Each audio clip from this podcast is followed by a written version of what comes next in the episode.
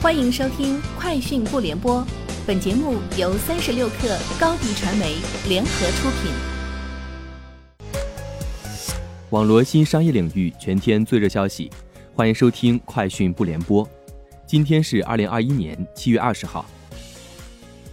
有消息称，元气森林和喜茶都欲收购新式茶饮品牌乐乐茶，双方都非常看重乐乐茶的渠道价值。并给出了四十亿元估值。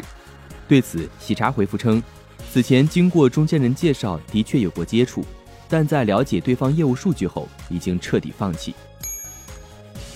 据行业分析机构 Countpoint Research 预估，手机业第二季度的出货量恐怕较第一季减少百分之十。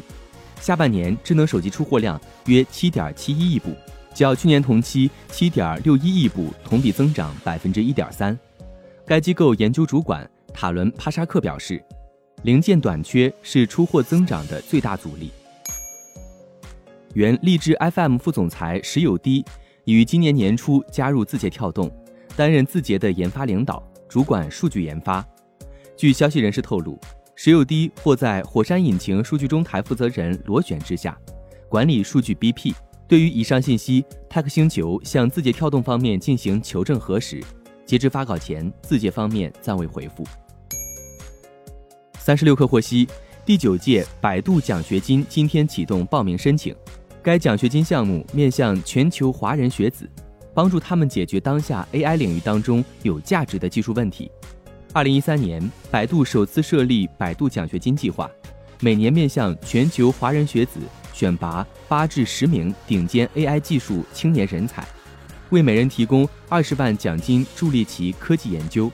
目前，百度已经累计颁发超千万元奖金。近日，下架整改近一个多月的搜狗输入法和讯飞输入法，已在各大安卓应用商店内重新上架。重新上架的搜狗输入法和讯飞输入法有着明显的改变。以搜狗输入法为例，用户使用新版输入法需要进行完全体验模式或基础打字模式的选择。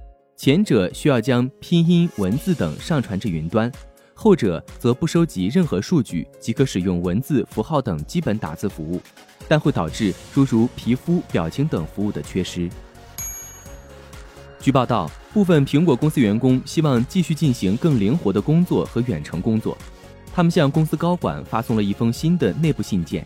这封内部信的收件人为苹果 CEO 蒂姆·库克，苹果人力资源负责人。迪德利·奥布莱恩以及其他相关团队的成员，员工在信中建议苹果进行试点协议，允许员工在特定条件下全职在家办公。铃木计划在2025年之前涉足纯电动汽车领域，运用在汽车小型化、轻量化方面的经验，首先面向主力市场印度进行开发，设想消费者实际负担的金额为一百万日元，约合人民币五点九万元。之后将陆续投放到日欧市场。以上就是今天节目的全部内容，明天见。高迪传媒为广大企业个人提供微信视频号代运营服务，商务合作请关注微信公众号高迪传媒。